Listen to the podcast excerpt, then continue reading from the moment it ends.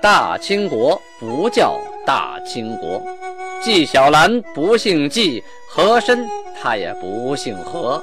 孝庄绝对不能称呼自己是孝庄，叫声小主那是你信口开河。摆手绢的那都是妓女，绝对不是格格。要想了解真正的清朝历史，请听由俊贝勒播讲的《清通鉴》。听众朋友们，大家好，继续播讲《清通鉴》。上次讲到清太宗天聪七年农历的癸酉年，公元一六三三年。上次讲到五月二十一日阴历啊，档案记载的孔有德在小平岛上被困得很惨呐，困了将近半个多月呀。啊，这半个多月呢，除了受伤的、死的之外呀，被降的和逃跑的、投靠民兵的。啊，这军兵啊，还有家丁啊，得有四五千人呐。孔有德和耿仲明啊，屡遭重创啊，穷熬一疾啊，实在是没有办法了。最后决定啊，与其坐着等死啊，不如啊，干脆投靠金国吧，去投奔皇太极。可是怎么去投奔人家呢？啊，无法联系啊。在手底下选了一名叫张文焕的游击啊，是一个官员，命令他呀驾船带领几个人，因为此张文焕呢属水性啊，船驶得好，让他从盖州登岸。熟悉地理的听众朋友应该都知道啊，盖州啊就是今天营口那个区域，它是辽东半岛里边最弯的那个地方啊，就鸡脖子最往里那个地方。而旅顺呢，是在鸡嘴的尖上啊，他们现在是被困在海里，距离陆地的旅顺是最近的，但是呢，旅顺已经被明朝的部队占领了。此时盖州地区啊，就是辽东湾那个地方，是被金国控制的，所以呀，他要绕个远儿啊，沿着渤海的那个海岸线一直行驶到盖州，找到金国部队，这样才能可能联系上。游击张文焕驾驶的这艘战舰呢，在大海上就是一叶孤舟啊啊！沿着海岸线，乘风破浪，到达了盖州啊！到达了盖州，当时盖州的守将啊啊派人护送他们去拜见皇太极。呃，因为打听明白了啊，这个这个军舰是来投降我们的，这么回事儿。啊，这是个好事欢迎来来投靠。因为皇太极早就下了命令，凡是有明朝愿意来投靠的啊，都要礼待，就是以礼相待，待为上宾啊。有前车之鉴呢，阿敏事儿没做明白啊，屠杀已投降的军民，所以皇太极把阿敏都给收拾下来了。谁还敢啊抗旨不遵呢？谁还敢虐待这个来投降的人呢？都不敢了。所以啊。对张文焕这波人呢，啊，礼待有加，还派人护送他们来拜见皇太极。这个张文焕呢，见到皇太极以后啊，跪到地上啊，磕了几个大头，然后就开始讲，当当当当当当当，把在山东半岛蓬莱，就是登莱地区这地方发生的事情讲了个遍啊，全说了一遍呢。皇太极是听越听越高兴啊，带着这么多战船。这么多部队，还有百姓来投靠我金国，好啊！我这时候正愁没有海上部队呢，啊，正愁没有战船，没有水师呢。说白了就是我现在没有海军呐，在现成的送来一波海军呐。皇太极当时是喜出望外呀，这真是缺什么来什么呀！赶紧啊，下命令，参将英额尔岱带人快马加鞭赶到朝鲜。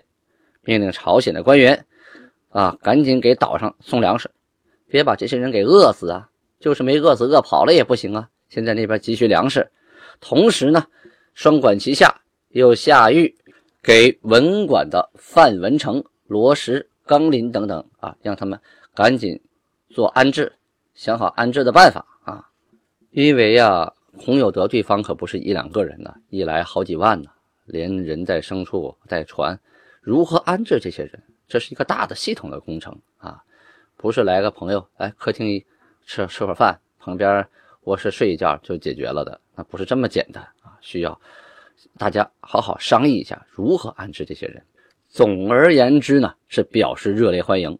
张文焕回到啊岛上之后，向孔有德啊就做了汇报。孔有德赶紧又派人啊又跑去了一趟，又向皇太极汇报说：“我们呢已经做好了计划了，准备啊从镇江登陆。镇江是哪儿呢？就是今天的丹东啊。丹东有一个虎山长城。”咱们在前文书多次提到过，当初毛文龙就偷袭过镇江啊，现在这座城还在。如果您去丹东旅游，除了啊去逛这个鸭绿江断桥之外，江边那些旅游区之外啊，这个沿着江一直往内啊内陆走，就能到达虎山长城。当时也是明朝万里长城的东边的起点啊，并不是说呃明朝修的这个城。到这个山海关就结束了啊！这西到嘉峪关，东边一直到虎山长城，还有一部分在现在朝鲜境内，在岛上啊。当时那岛也是江上岛，也是归我们呃中国的，后来先归朝鲜了。可是呢，如果要从镇江登陆，要经过啊明朝的封锁线，也要经过朝鲜的封锁线啊。所以皇太极命令吉尔哈朗、阿济格。杜度带着部队去迎接，不能让这些人路上还得连砍带杀的。已经决定投靠我了，就是我的人了，一个不准死啊！都要安安全全的给我接回来。这个朝鲜呢，接到了皇太极啊接济岛上有德军队的命令，不但没有派兵派粮，反而啊派了一股部队帮助明朝啊拦截。孔有德的军队给拦到了鸭绿江口啊！你进鸭绿江口啊，这边我大炮准备好了，战船也准备好了，这孔有德部队就不敢动了。如果我的战船往鸭绿江口那么一进，那东岸的朝鲜大炮一放，不把我打成碎片了吗？我不成活靶子了吗？这个这事儿不靠谱啊！于是停在海上啊，进退两难，又担心呢明朝部队的海军从后边偷袭。这个时候啊，女真的部队，就是吉尔哈朗、阿济格、杜杜带领的大部队，到达了江的对岸，也就是在鸭绿江的西岸，严阵相对。啊，我们也排好了大炮，弓箭也准备好了，战船也准备好了，就虎视眈眈地看着民兵和朝鲜的合军。这民兵和朝鲜呢，人不多，战斗力也不强啊，欺负欺负这个孔有德这帮人还行。看见金军的部队一过来，肝颤了，啊，瞬间这火苗就灭了，一步一步向后退，也没敢干啥。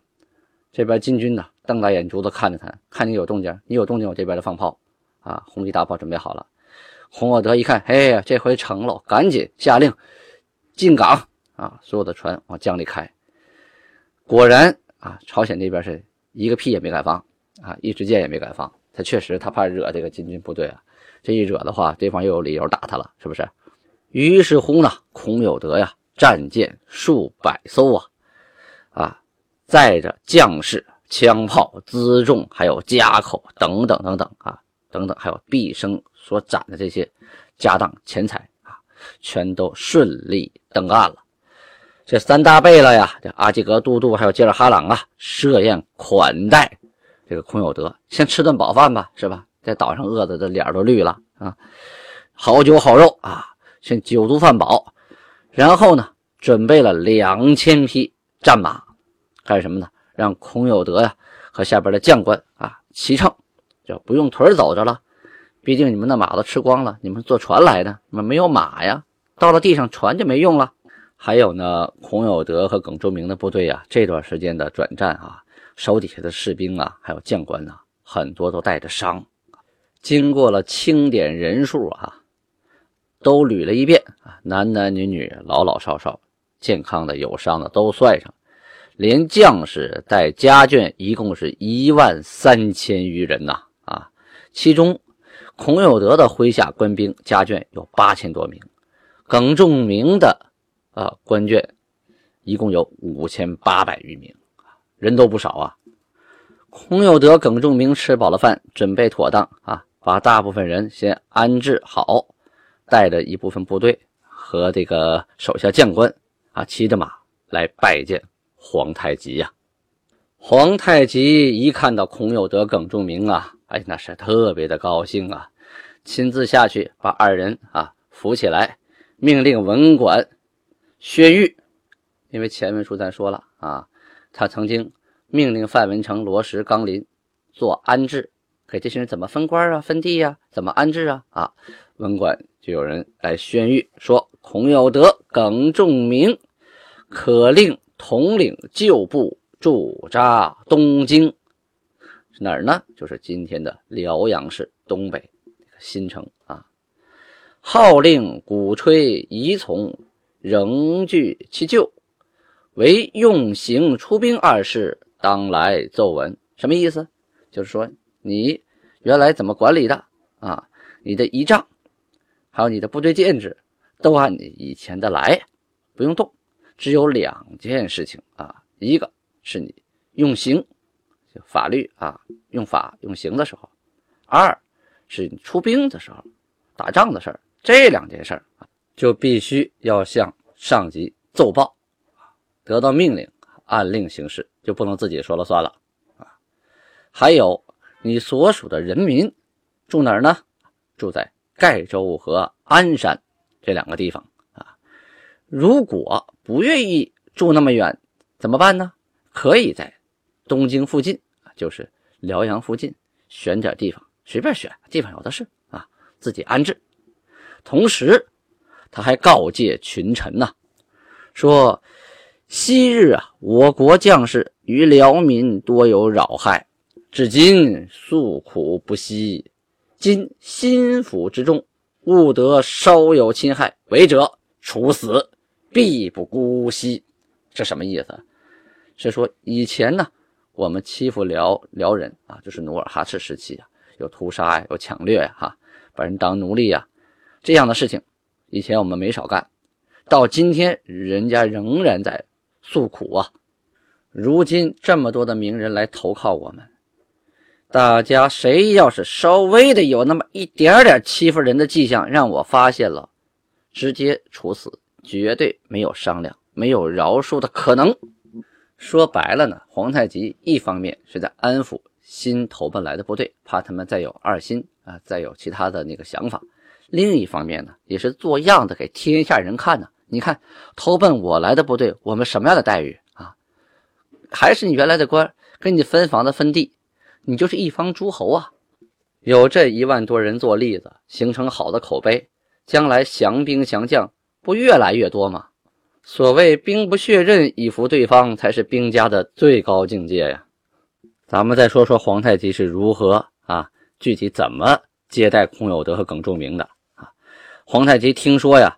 这些人要来的时候，就率领着各个贝勒出城，出城多远呢？十里远，到了浑河岸边啊从沈阳城往浑河边上走啊，相当于带着部队沿着青年大街一直走到呃浑河边上。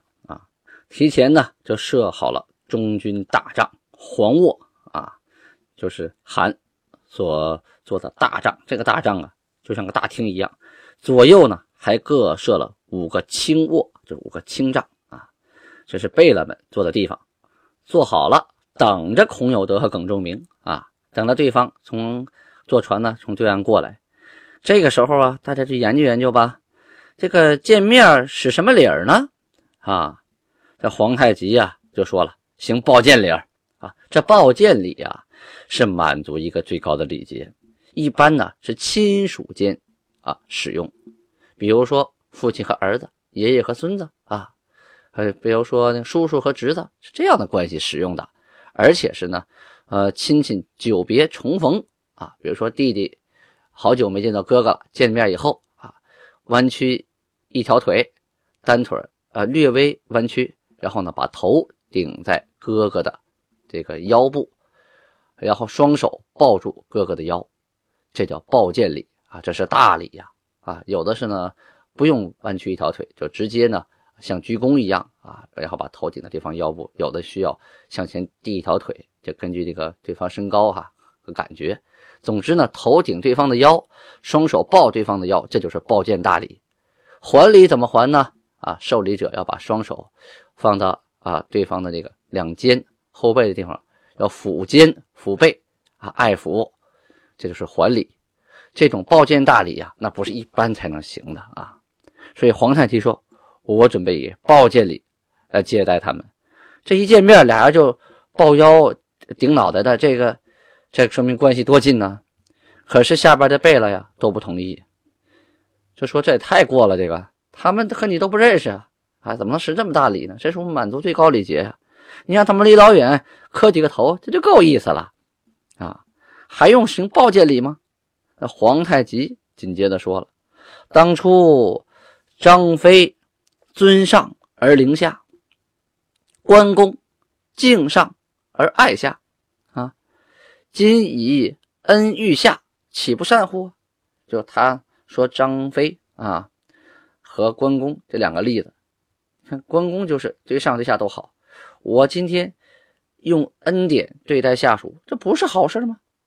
我已经想明白了，今天就行报见礼啊，行报见礼表示我对他的恩典，就这么定了，不要再研究了啊。当这个呃耿仲明和孔有德来的时候，有人告诉他。要行报见礼，这俩傻了。啥是报见礼呀？在明朝，这三拜九叩是最大礼呀，怎么还有个报见礼呀？怎么回事啊？赶紧有人就教他啊，这报见礼是我们女真人啊最大的礼节，只有亲属之间才能用的。哦，哎呦，这可了不得！他表明把我当自己家人了啊。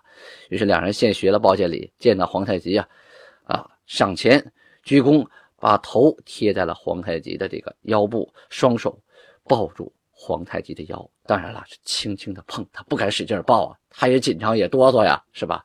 啊，见过这么大这么大领导啊啊，皇帝他没见过啊，这皇太极就相当于明朝的皇帝啊，明朝皇帝你你直视都不行，那别说用手去摸人家了啊，这还摸着皇太极的腰，皇太极还把手放到他们两个的肩膀上，哎呦，感觉浑身都麻酥酥的呀，这种礼遇啊，这种待遇呀，简直就是。受宠若惊，不知道怎么办好了。皇太极让他们落座，啊，二人是颤颤巍巍的啊，特别紧张的坐下去了。但是坐着呢也很难受啊，是站也不是，坐也不是，屁股稍稍的挨着凳子那么一点儿。哎，皇太极啊，亲自把盏，就看出他们有点紧张了啊，亲自把盏斟酒送到二人面前，请孔有德和耿仲明共饮此酒。这两个人噌一下就站起来了，这还了得啊！这还亲自给我倒酒，哎呦，这待遇不知道该怎么好了。哎呀，美的鼻涕泡都快出来了。喝完这杯酒之后啊，皇太极命令上来啊，赐给他们二人蟒袍、貂裘、撒袋。撒袋是什么东西啊？撒袋就是满族人的弓囊和箭壶加在一起的总称，称呼为撒袋，就一个能装弓的，一个能装箭的啊。还赐给他们鞍马，就是不是骡马，是带着鞍子的，雕花的马鞍，很漂亮的鞍马。又过了两天，皇太极啊，又把他们召入皇宫啊，就是韩宫大衙门呐，就是沈阳现在的故宫。